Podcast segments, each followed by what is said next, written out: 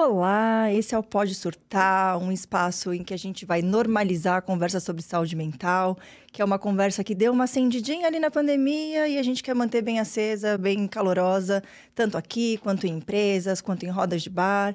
E essa é a ideia deste podcast. Então, seja muito bem-vindo, seja muito bem-vinda. Eu sou a Sharon, sou ex-depressiva, atual e eterna ansiosa, especialista em neurociência e psicologia. Estarei sempre acompanhada dele, maravilhoso Edu.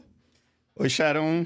Eu sou o Edu, Eduardo Tancredi, sou médico psiquiatra. Também fiz pós-graduação em neurociência. E acho que eu não sou ex nada, não. Eu acho que eu devo ter várias coisas ainda, né? Bem e, é o que a atuais. gente, e é o que a gente vai conversar aqui, né? Pode surtar no bom sentido, né? Pode ser você mesmo, aqui não tem, não tem censura, não tem olhar feio, não tem cara feia, e a gente sempre vai estar aqui com um convidado, uma convidada especial, contando a sua experiência com algum transtorno mental. Porém, como é o nosso primeiro episódio super especial, a gente estará aqui nós dois e eu vou revelar uma coisa que todo paciente, futuro paciente, ex-paciente quer saber. Profissionais de saúde mental, como os psiquiatras, também têm questões de saúde mental, Edu? Vixe! Vixe! Quantas, né? Quantas? Com Vixe. certeza, com certeza, com certeza, Sharon. É, eu, eu, eu mesmo já descobri algumas. É, é claro que quando a gente faz faculdade de medicina e depois se especializa, você- a- a- o que você tem que tomar cuidado para não achar diagnóstico, né? Porque o, o achar diagnóstico quando você está estudando é fantástico. Mas eu tenho sim, tenho, tenho. E uma das minhas maiores dificuldades é a minha fobia social. Lá, gente. Falar em público. Falar em público. Que bom que a gente só tem três pessoas assistindo. Ainda bem. Ainda bem. E eu tava comentando com você no nosso, né, na nossa prévia aqui, que eu com certeza não vou conseguir assistir o meu esse, esse episódio, nem assistir nem ouvir. Eu odeio me assistir e me ouvir. Gente, como pode? Olha só esse homem maravilhoso falando isso. E não faz nenhum sentido pra mim. Mas primeiro eu queria dizer de nada, pacientes, doutor Eduardo. Porque eu, como paciente, faço terapia, tenho acompanhamento psiquiátrico, sempre quis perguntar para os meus médicos, né, para minha psicóloga, vocês que dão, né, conselhos tão sensatos, tão calmos, tão perfeitos, vocês não têm problemas, vocês têm problemas também, né? Ah, com certeza. De nada, de nada, meus pacientes que agora já sabem. de é, nada, faço o é. que eu digo, não faço o que eu faço. É, não, mas sem sacanagem. Eu, eu, eu, eu acho muito, muito importante. Eu muitas vezes falo também das minhas dificuldades para meus pacientes. A fobia social é uma das coisas, né? É uma das minhas dificuldades. Eu sempre tive, eu sempre, sempre fui muito tímido quando pequeno. É, isso me, me, me causou é, dificuldades tanto na escola quanto depois em faculdade e inicialmente na profissão. Mas hoje eu já enfrento um pouco mais esse tipo de ansiedade que vem quando a gente está exposto à avaliação das outras pessoas, né? Então, é, eu sempre, quando é, atendo um paciente com fobia social, eu costumo dizer para ele, olha, eu também te, eu tenho isso, né? E superei de determinadas maneiras, tá? Então é sempre legal porque dá um exemplo para que a gente possa conduzir a conversa. Ah, quebradinha de gelo, né? Não, quebradinha de gelo. A quebradinha né? de gelo. Eu fiquei maravilhada quando meu psiquiatra, que não é Edu, Edu é um grande É. amigo, um psiquiatra, o meu psiquiatra falou que também tem fobia de avião, porque eu tenho uma fobia de avião assim, de panicar, de suar, ficar branca. Eu lembro que um amigo meu falou: "Não, mas você entra no avião, é só relaxar, você não tem mais controle". Aí eu falo: "Eu entro no avião, não tenho mais controle". é completamente diferente a sensação. E quando eu falo sobre isso com o meu psiquiatra, primeiro o psiquiatra é maravilhoso porque a gente se sente não julgado, né? E esse é um ponto muito importante de saúde mental, né? Tem uma questão da gente não falar sobre saúde mental porque a gente tem muito medo de como vão olhar pra gente, né? Vão me olhar com pena, vão me olhar com ai que Estigma, exagero. né? Muito estigma. Muito estigma, tem essa coisa de ai, nossa, mas não é pra tanto, né? Ansiedade, por exemplo, eu sou absurdamente ansiosa e às vezes eu tenho uns sofrimentos grandes pra coisas que outras pessoas que não sofrem de ansiedade não sofrem, né? E, nossa, que exagerada, né? É. Tá assim por quê, né? Que nem esse do avião, um avião você relaxa, você tá lá, não tem mais o que fazer mesmo, né? Só É. curte. Se- se- eu acho que eh, talvez se a gente fizesse uma pesquisa, uma enquete antes de entrar no avião, quantas pessoas estão com o mesmo medo que você entrando no avião? Total. Deve Né? ter comissário, comissário. Vamos, né? né? Porque a gente olha às vezes pra eles, eu não sei como é que funciona pra outras. A gente já fala de sofobia social, porque é uma fobia que eu tenho muita curiosidade, considerando que eu não diria que você tem a fobia social. Eu quero entender um pouco mais como é que funciona isso. Mas fobia de avião, por exemplo, a gente olha uma referência, né?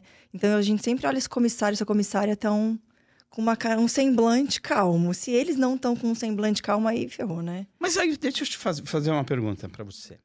Quando você fala da tua fobia de avião, quando você entra no avião, que é que te. O, que que gera o medo? É o medo do avião cair? Eu acho que é uma falta de controle.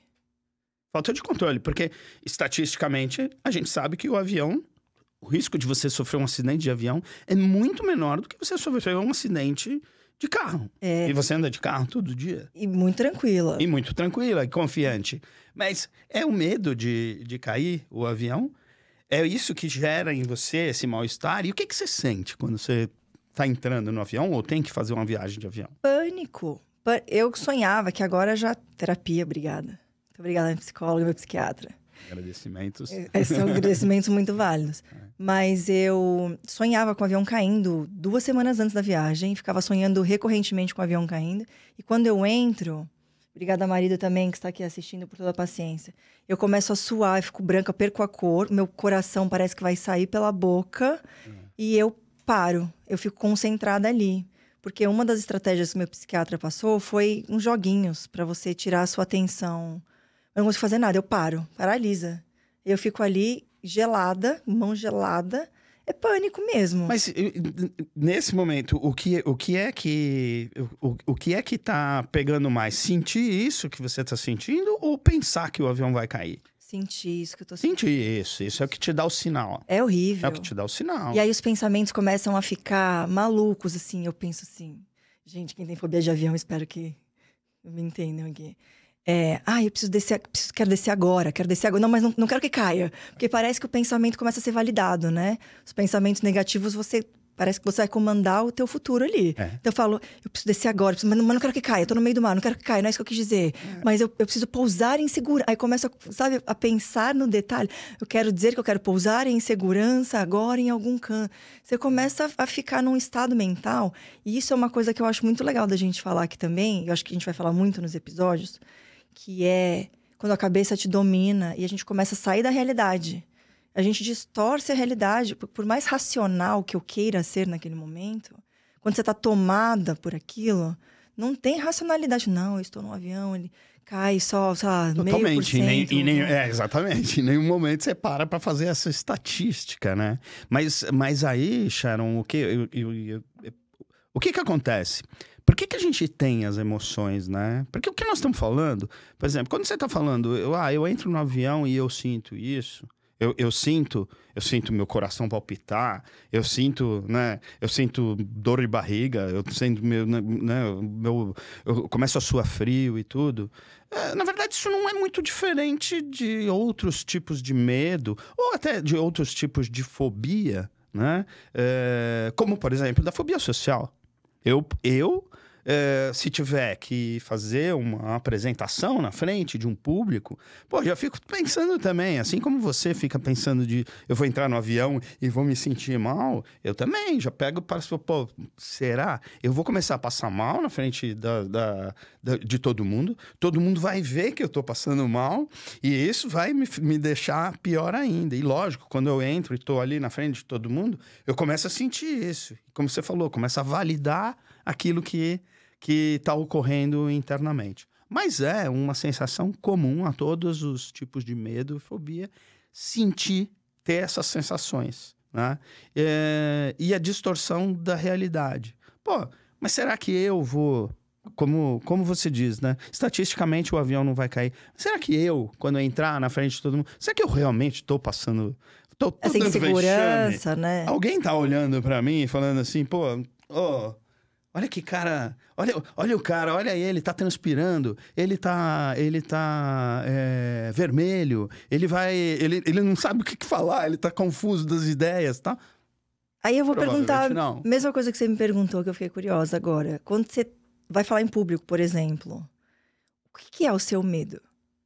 O medo é, é o julgamento. O julgamento. O, o, medo, é, o medo é o que as pessoas devem estar pensando. O que, o, o que será que as pessoas vão olhar para mim e falar? Putz, é, é, é, é o medo de ser ridicularizado. O medo é a vulnerabilidade que você está lá da exposição social. Isso é o que caracteriza a fobia social. É uma ansiedade gerada diante de uma situação em que você supostamente estará sendo avaliado socialmente. Vulnerabilidade é uma boa palavra. Você acha que quando a gente fala de fobias, especificamente fobia, nem era o assunto de hoje, gente, mas agora virou. Toca. Fobias é é vulnerabilidade? Por exemplo, para mim, é estar vulnerável dentro de um treco de metal voando que eu não tenho nenhuma, nenhum controle sobre o que está acontecendo ali. Quando você fala em público, por exemplo, você não tem controle sobre o julgamento. Você tem controle sobre o que você. Nem sempre também, né? Não, esse é o problema. Nem sempre. Porque às vezes o pânico domina você não falar. Eu tenho um amigo meu que contou uma história dessa. Ele deve estar assistindo, ele também é.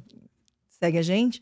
E ele falou isso, ele falou tinha uma apresentação da empresa na frente de, dos escritórios globais, né? Assim, todos, todos os escritórios do mundo. E eu tinha que fazer uma apresentação, cheguei lá, deu branco. Dá branco, exatamente. Parei. É. É isso mesmo. Mas, por exemplo, vamos, vamos lá. O que, que, o que, que acontece muito na, na cabeça de uma pessoa com, numa situação dessa? E, e olha, isso vale para um público é, de de cinco pessoas, por exemplo, sei lá, vale para apresentar um trabalho na frente da classe e como vale também para apresentar diante de várias pessoas. E aqui, eu aqui já digo de antemão, eu, eu faço isso natural, hoje, normalmente, né? Normalmente, eu, não é que eu não sinta ansiedade, eu sinto, mas eu consigo é, é, assim, de, de alguma maneira lidar com ela, porque eu aprendi ao longo dos anos. e se eu não aprendi, eu também tenho a receita para fazer o remedinho para mim. Né?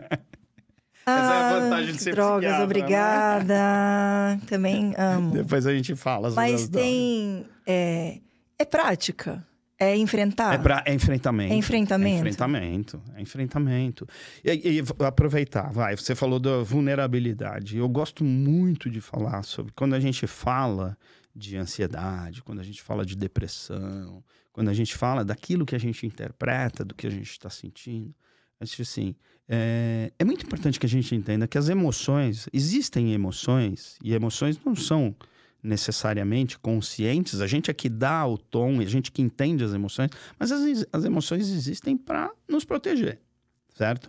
Então, o medo é, é absolutamente necessário, porque se eu não tiver medo, eu vou me aproximar das coisas que podem me ameaçar. E no, no, no final, a emoção serve para proteger a vida. Né? Então, eu tenho que me afastar daquelas coisas que podem me fazer mal podem ameaçar a minha vida, então, no, em última instância, fugir. E eu tenho que ir atrás das coisas boas, né? Que me causam alegria, que me causam prazer, que são necessárias à vida. Vamos lá, vou dar um exemplo muito básico. Eu tenho que ir atrás da comida, né? Comer tem que ser algo que me dê que ative de alguma maneira meu circuito de bem-estar, de prazer. Isso é um problema. É um problema. Isso é um problema às vezes. O que, que, o que que faz a gente se sentir feliz comendo, né? Então, Aquilo que, que médicos não deixam a gente comer. É, vulnerabilidade é a gente achar, é a gente se ver diante de uma situação de não controle. Hum. Como se a gente pudesse controlar. ter o controle anos de terapia para entender que a gente não pode controlar, né? Anos de terapia. A fobia social, você fala de falar em público, né? Tem, por exemplo, para mim, fobia social tinha muito a ver estar em público. Então, por exemplo, num show, te ah, incomoda? Ah, não, não, é, é bem legal. É quando você está é, exposto. É, eu vou dar, vou dar uma. O, essa ansiedade de estar, por exemplo, num lugar cheio ou um lugar público é chamado agorafobia. Uhum. Agorafobia é. Agora vem de praça pública, né? Então é, é, é, essa sensação de vulnerabilidade mesmo diante de, de, de, de, de uma, de um, um lugar com, com muitas pessoas e tal. É, a fobia social, ela não, não é. O, o, a pessoa não tem o receio de estar no meio da multidão, desde que ela esteja escondida no meio da multidão. Ninguém me vê, já tá ninguém tudo me vê, certo. Tá tudo certo, né? Eu só não quero que um holofote caia aqui em cima de Tá. mim e que todo mundo olhe, pare, olhe pra mim e fale assim: pô, olha, cara. E, e tem muito a ver, não é necessariamente, veja. é- Não é uma timidez, é, é uma dificuldade de lidar com a ansiedade nessas situações. Da tá? atenção. Porque é claro que todo mundo, isso faz parte, isso é do ser humano, a gente quer ser aceito. A gente quer ser aceito num grupo, a gente quer ser bem visto nesse grupo. E uma das, uma das do- do- do- dos maiores medos é a exclusão. E você pode ser muitas vezes excluído de um grupo porque você se ridiculariza, né? Ou se as pessoas te veem né, de uma forma ridícula, ou, ou, ou você como um... Tá É, o batendo aqui, microfone. é, é. Ou, ou, sei lá, que você, que você possa é, se, se aparecer de uma maneira ridícula na frente dos outros e isso no final vai levar à exclusão. Tem muito a ver, tem muito a ver com essa coisa né, da aceitação e do... É, e você sabe que até uma coisa interessante, né? Eu não tenho fobia social, adoro falar em adoro estar aqui nesse momento. né? Adoro falar em público, não tem nenhum problema com isso, da ansiedade de esquecer alguma coisa, ou mas não ansiedade normal do novo, do que, que vai acontecer ali. Mas eu tive uma gestão, uma época, e aí entrando como isso pode estar no nosso dia a dia, e como as pessoas têm responsabilidade. Isso é um ponto que eu sempre bato, né? A nossa responsabilidade com a saúde mental do coleguinha, de qualquer pessoa. E eu tinha uma gestão que me intimidava muito a falar em público, ela, porque eu sou uma pessoa muito espontânea. Então eu sou espontânea. Faço piadinhas, não sem graça, sou muito boa nisso, ainda não tô na idade de fazer piada sem graça, mas faço comentários e ela ficava meio assim comigo e falava e, e ela me parabenizava quando eu não falava. Que ela dizia que eu, às vezes falava coisas que eu não deveria falar para os clientes e tal, mas sob a ótica do que ela tinha de formalidade, né? A minha informalidade incomodava um pouco. E aí eu comecei a, a criar um pânico de falar quando eu tava com, com clientes. Eu achava que eu ia estragar um negócio, que eu ia faz- falar alguma coisa que ia É que já ficava antecipado na tua mente, era como se ela tivesse já te condicionado. Ela me. É, e aí eu, eu lembro que eu tinha reuniões com clientes, às vezes de manhã, eu não dormia, tinha uma ansiedade horrorosa, tinha uma insônia horrorosa. E eu lembro uma vez, aí ficou muito forte pra mim. Eu lembro uma vez que eu tava numa reunião com um cliente, a minha batata da perna suou. Eu nem sabia que era Que possível. batatas da perna que batatas suavam. da perna suavam. E eu lembro caindo gotinhas de suor pela minha batata, Ah. porque eu tava em pânico de falar. E aí eu até te perguntei se era treino, porque hoje eu me sinto super confortável de novo. Eu demorei, mas eu precisei me expor a clientes É. para ir ganhando confiança de que tava tudo certo, que não ia não acontecer nada de, de errado ali. É isso mesmo, é a exposição. Por quê? Porque, em, em última instância, como é que a gente faz para se proteger da fobia? Eu evito a situação que me faz mal. Só que quanto mais eu evito, mais aquele monstrinho vai, cre- vai crescendo na minha mente. E eu vou, eu vou cada vez mais achando que eu sou incapaz. Por exemplo, é, é fácil você não ter é, fobia de avião? É, não viaja de avião. Né? Super que- fácil. É. E aí, é, eu acho que isso é uma coisa legal. Você falou, você fala da, né, do, do como muitas vezes você pega uma situação de uma liderança, né, uma liderança na empresa, que é, ao invés de te favorecer nas coisas positivas, né, no- de fazer você avançar nas coisas positivas, te aponta uma coisa e te, e te, e te prejudica, né? eh, eh, No teu caso, até criando uma coisa que você não tinha, né? Não tinha. E, e- e no- no caso da fobia social, por exemplo, a primeira, a primeira, grande problema da fobia social é que a maior parte das pessoas que sofrem de fobia social não sabem que existe fobia social. Aí elas começam a acreditar que elas são realmente incapazes de enfrentar determinadas situações. Como apresentar em público, muitas vezes comer na frente das outras pessoas, assinar documentos na frente de outras pessoas, porque acham que de alguma maneira "Pô, vai, vai perceber que eu estou tremendo, que eu estou ansioso e tal. E aí as pessoas não, não, não buscam ajuda para isso, por não saberem que existe a possibilidade de ser ajudados. E, e Sharon, muitas vezes é, isso traz consequências. Uma, uma das consequências, por exemplo, da fobia social é alcoolismo. É mesmo? Alcoolismo. É mesmo? Por quê? Porque quando você bebe, pô, tá daquela relaxada. Eu não tenho, eu não tenho alcoolismo. Já, já, já tô, Esse não, é uma, esse é, não não é uma das não é questões que a gente vai. agora, não. não. Tá? Mas é, as pessoas começam a beber para enfrentar situações sociais, como por exemplo, eu vou a uma festa, eu preciso beber, porque senão eu tô me sentindo mal no meio das pessoas e tal. E, e aí acabam desenvolvendo isso. Ou não, ou as pessoas escolhem as suas profissões muito por conta do seu problema. Então fala assim: ah, eu não vou me candidatar à vaga de gestor. Porque eu vou ter que lidar com as pessoas. Eu vou ter que me, eu vou ter que lidar com determinadas situações, eu prefiro não fazer isso. Então existem muitas pessoas que são muito talentosas, que teriam uma carreira brilh- brilhante em qualquer área de né, na gestão, em direções e tal, e que acabam por conta dessa dificuldade não não seguindo, e isso prejudica, sim Nunca pensei por esse ponto de vista. Sim. levando no futuro muitas vezes a quadros depressivos.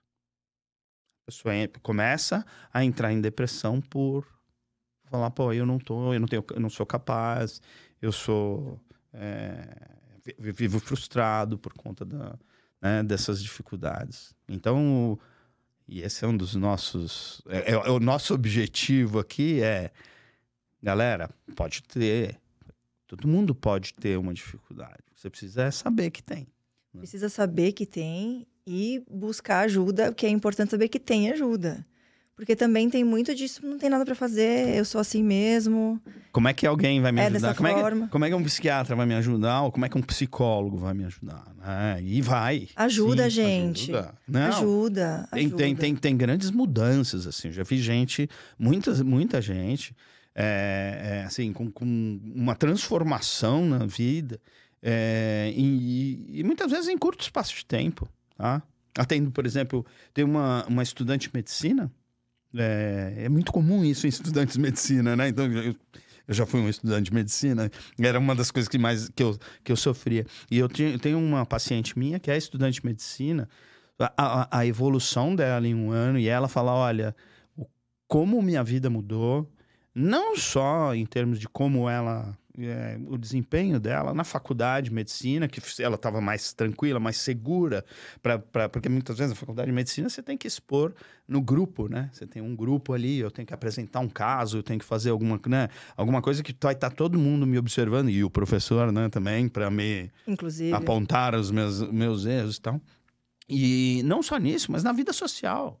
Na vida social da faculdade. Né? É, muitas vezes tem pessoas que têm uma dificuldade de interação muito grande, de, de, de estabelecer, inclusive, relacionamentos. Né? Olha, pô, acho que eu. Acho que eu não vou lá, né, atrás daquela, né, daquela pessoa, porque é, eu, eu vou chegar lá e vou fazer papel de ridículo. Então, isso acaba prejudicando em muitas áreas. E é muito legal quando você vê que é possível melhorar. Não, e é possível. E você vai sentindo. É muito como ginástica, quando a gente faz ginástica, que você faz uma semana, você vai lá, né? Come daquele jeito que eu como. É. E aí você faz dois dias de ginástica e fala: agora não emagreci, não vou mais fazer. Não faço mais. Não faço mais. Não é assim, tem seu tempo, né? Tem seu tempo. Mas o que eu acho importante, a mamãe falava uma coisa que eu achava maravilhosa. Quando eu tinha, ah, quero fazer uma pós-graduação, mas ah, demora dois anos, três anos. Esse tempo vai passar igual. Pelo menos você fez alguma coisa por você. Então eu acho muito legal a gente pensar, é um processo. Você não vai para terapia. Eu tenho amigos que vão para terapia duas semanas, não resolveu, não funcionou para mim, não é para mim esse negócio de terapia, não gostei. É, É um processo, né? De, Processo. de autoconhecimento, de você ir se fortalecendo para enfrentar. Eu cheguei, quando eu cheguei no psiquiatra com a minha fobia de avião, eu falei, não vou viajar mais. Eu tava num ponto, eu não vou entrar num avião mais. Que é o que você falou, a gente evita o sofrimento, né? Não quero. É. É, muito ruim. Quando a gente tem algum tipo de transtorno mental, e hoje falando de fobia especificamente, é, uma, é muito ruim você se sentir desse jeito, paralisado, limitado. é. Você não quer sentir isso. E e como você se sente assim, a gente antecipa. Que nem eu falei que eu ficava duas semanas sonhando com o avião caindo, não é um sofrimento daquela hora ali. É, é um sofrimento de duas, três semanas Sim, prévias é. que pega teu sono, pega teus sonhos. Você lembra, às vezes você tá trabalhando, você lembra daquilo, dá um ataque cardíaco, é. já, ele te consome. Então, se você puder evitar. Eu acho que uma coisa bem legal. Uma, ó, então, aí, até para dar um conteúdo. É, uma, uma, uma, explicação mais médica e científica. Eu sempre falo para meus pacientes: tem três três é, pilares muito importantes, assim, que caracterizam uma fobia.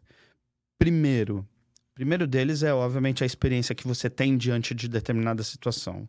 É? Seja o avião, exposição em público, barata, aranha, seja lá o que for. Você tem a emoção e você até interpreta aquela emoção de forma muito negativa, né? É, como eu falei, são aquelas emoções que falam, bom, eu, não, eu preciso, eu não posso passar por uma situação dessa.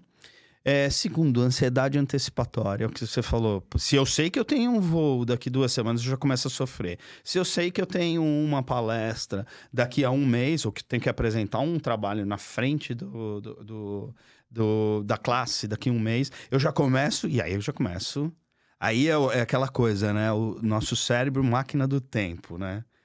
É fantástico, porque a gente consegue ir lá para o futuro, descobrir todas as possibilidades ruins né? Todas Nenhuma as... boa. Nenhuma boa. Nenhuma boa. É, exatamente. Não o avião vai cair, É uma né? loucura. O avião vai cair. É. E, e vou, e fico voltando e lembrando das minhas experiências e tal.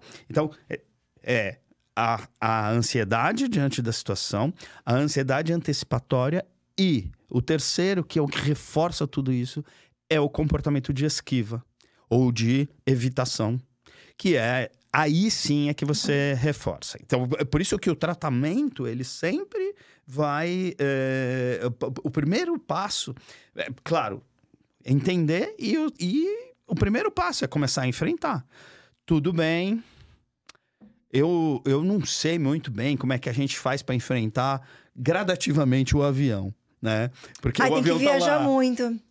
É, tem que viajar bastante, tem né? Que viajar então, pra caramba. É um investimento, né? É, é um investimento. É. Mas é, eu, eu brinco, mas assim, realmente, quando eu vou, porque eu fico períodos grandes sem viajar, aí a ansiedade fica muito alta. A volta é sempre mais tranquila. É.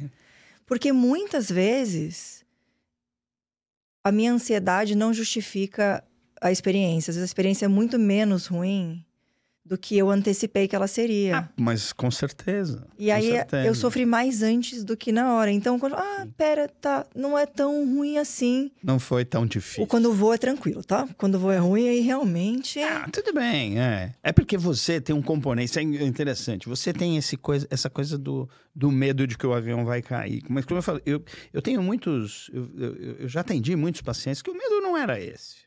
Ah, não, eu realmente, realmente, racionalmente eu sei que o avião não vai cair. Mas eu quero, eu, eu quero, eu não posso ficar numa situação em que eu não tenha o controle. controle.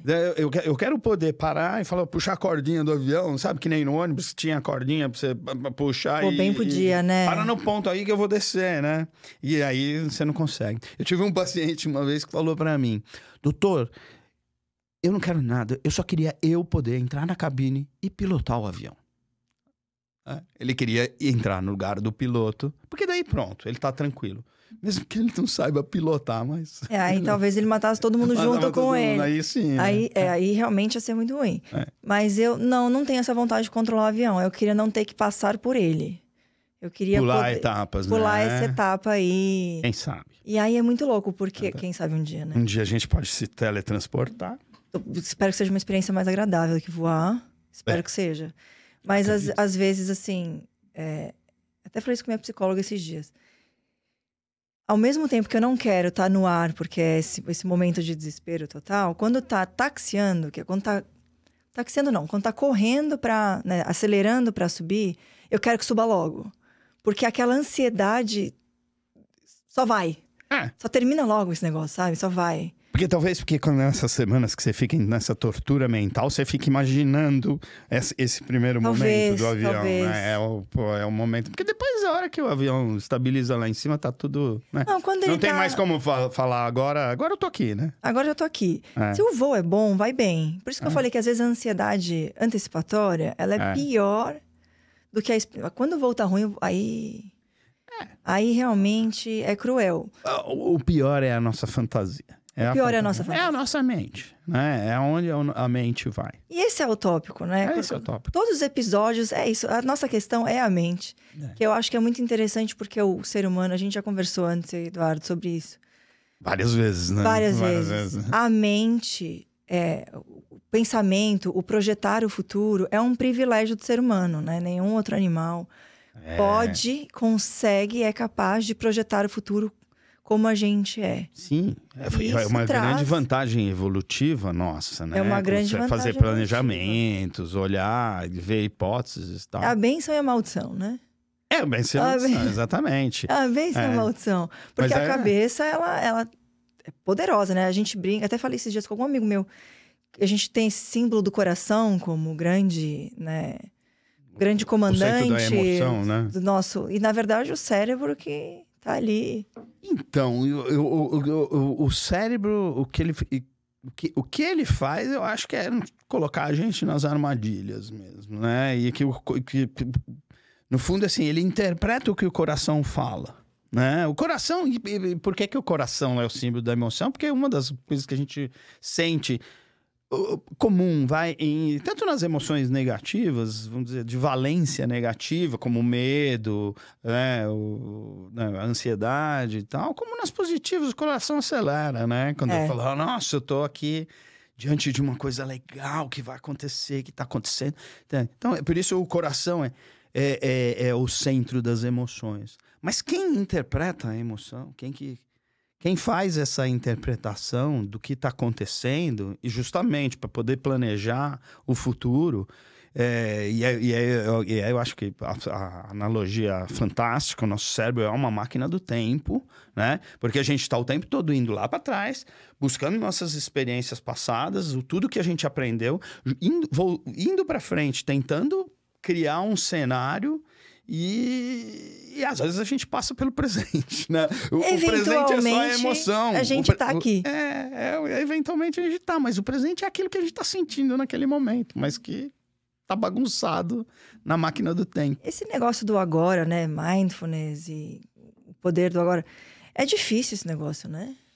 Ah, olha, eu dizer pra você, é difícil. Não, mind- mindfulness é uma técnica justamente para fazer isso, né? Para pessoa sair dessa turbulência e, e, e- e trazer realmente a, né, a tua a atenção para a realidade, para o momento e tal. É justamente para sair da máquina do tempo, né? Falar, olha, vamos parar de brincar de Back to the Future, né? De volta para o futuro. Vamos, vo- volta Voltar. aqui zera tudo, vamos normalizar, né? É, o que é Isso. difícil é as pessoas conseguirem fazer isso no dia a dia. Eu tentei fazer mindfulness. Você não conseguiu, não, não, Não, deu certo? Pra mim, não. Eu recomendo fortemente, porque eu estudei É. e todas as matérias da, da minha pós-neurociência recomendavam fortemente mindfulness. Mas também é um processo, né? Diz que em oito semanas, pelo que eu estudei ali, É. a partir de oito semanas já começa a mudar o cérebro. Ele já começa a ter. Sim, sim. É real. Mindfulness é real. real oficial. Assim, é uma técnica comprovadamente É. que funciona. Mindfulness, a a meditação. Existem Meditação, muitos estudos, tem muitos técnica. estudos que mostram, mostram que meditação ela, ela altera a estrutura A estrutura do cérebro. É, malu- Altera, é muito, altera, muito é. interessante para quem quiser estudar. Eu tentei. Eu tentei. Eu fiz, fiz workshops, curso, oito semanas. Fiz oito semanas de. Você fez a formação. Fiz a. É, pra, como paciente, né? Sim, sim, a formação. É, mas eu fico ansiosa. É. Uma coisa muito legal que o instrutor né, ele estava indicando é que a prática traz muito das suas questões à tona. Então, quando você, se você tem um perfil evitativo, que, né, isso aparece. Então, você começa a dar, porque mindfulness é esse exercício de ir embora voltar, embora, vol- e puxando sua cabeça de volta para o presente, né? Você começa, é, volta, é, volta. Aí começa a dar uma agonia, assim. E tem gente que não quer mais, não vou fazer, e para a prática. Tem várias formas de. Tem gente que chora, tem gente que. Uma série de. Não é fácil a gente, a gente entrar em contato com as nossas emoções, porque as nossas e, e, de fato as nossas emoções elas têm uma história pra gente, né? Elas são marcações, na verdade. Quando, quando eu, eu as, as nossas memórias elas se registram porque quando, sobretudo quando elas têm uma emoção forte envolvida. Então, o, o, o, contrário também, quando a gente se dá conta dessa emoção, muitas vezes o que a gente está fazendo é conectando com histórias que a gente também não sabe, está no subconsciente, você não sabe o, o porquê, e muitas vezes você não entende o porquê essas emoções tão, são tão negativas. Então, não é fácil, é, eu, eu, concordo com você, é, não é uma coisa muito simples, mas, por exemplo, voltando, né? Você imagina se você é, é, é desenvolve uma técnica de, né, de, de naquele momento que você tá naquela tua turbulência pré entrar no, no corredor lá no no, no finger no finger corredor né? da morte eu chamo de corredor, corredor da, da morte, morte para é. mim o finger do avião se você conseguisse de alguma maneira sair daquela nuvem de pensamentos que está ocorrendo naquele momento né aquela aquela toda aquela distorção de ideias e tudo, se focar no teu, no teu organismo, fazer um exercício para voltar ao equilíbrio, é muito bom. Não, tenho amigas ansiosas que conseguem, com técnicas de respiração, acalmar muito. Funciona. Funciona. É, é que você tem que ter. Foi o que a gente estava falando de tratamento. Você tem que ter uma paciência. Sim. Porque não vai ser, opa, respirei aqui três, segurei quatro, resolveu. Você tem que ter paciência, que é um treino, como, é. como ginástica, como outros é um... exercícios. Você precisa de tempo para construir é. e é um exercício. Eu, ansio... eu tenho crises de ansiedade fazendo meditação. Eu começo a, a, a hiperventilar, é, é verdade. É. Mas eu acho que talvez tenha muito a ver com isso que você falou, de entrar em contato com as nossas emoções. É. é difícil entrar em contato com as nossas emoções. E eu acho que a pandemia o período de isolamento, mas não a pandemia, né? As consequências dela. A, a obrigatoriedade do isolamento obrigou a gente a entrar em contato com muitas coisas, porque você não tem vazão. Eu sentia muito isso, né? Momentos muito difíceis, emocionais. Sim. Normalmente você sai para beber com seus amigos. É. Você vai para um distrai, show, você, fala, você distrai, você, você não entra em contato, você acha coisas para fazer, para não pensar. É, muitas vezes entra no automático, né? A gente entra no automático. Entra no automático. É melhor não pensar, eu vou. Eu não, não vou. É um vou, mecanismo, vou, talvez, é. de, de você se defender da dor. E é o que você falou, né? Tanto. A gente fala muito de emoções negativas, mas a gente tem muitas emoções boas também. E realmente elas são sinalizadores de coisas que me fazem bem, coisas que me fazem mal. E ela te guia. Por isso que terapia eu acho que todo mundo tinha que fazer, independente de contexto. Sim. Porque o autoconhecimento te permite tomar decisões muito mais fiéis a, a, ao que você uhum. quer para você, né? Porque às vezes a gente, nem você falou, ah, tem pessoas com fobia social que escolhem profissões que preservem as emoções ruins e às vezes a pessoa estaria muito mais feliz numa outra profissão e não se dá a chance. Preserva as emoções ruins, mas Preserva... também não dá a oportunidade das, das emoções, emoções né? boas. né? Das conquistas, do, né? Do, do da recompensa, do bem-estar. Exato. E, e gente, tal. assim, ó, é. honestamente, vou até olhar, vou olhar para vocês. Não tem nada mais satisfatório do que olhar para trás e falar, eu consegui superar. Porque tem muitas coisas na terapia que eu achava que eu nunca ia conseguir superar premissas que a gente constrói ao longo da vida, eu nunca vou conseguir, blá, fazer alguma coisa. E eu lembro que uma época eu quis trocar de carreira, não estava feliz, só que aí também, né? Por isso que eu, sou, eu tenho uma experiência de vida muito particular, como todos nós, que me, que me levou a certas decisões e eu acho que as pessoas não precisariam passar por coisas é. para tomar melhores decisões. Então, como eu perdi minha mãe muito cedo, depois quase perdi meu marido, para mim eu preciso fazer o que me faz bem. Eu tenho que parar com esse negócio de fazer o que a sociedade quer que eu faça, o que, que acham que é legal para mim, o que a família acha que é legal para mim, fazer o que eu quero fazer para mim. Uhum.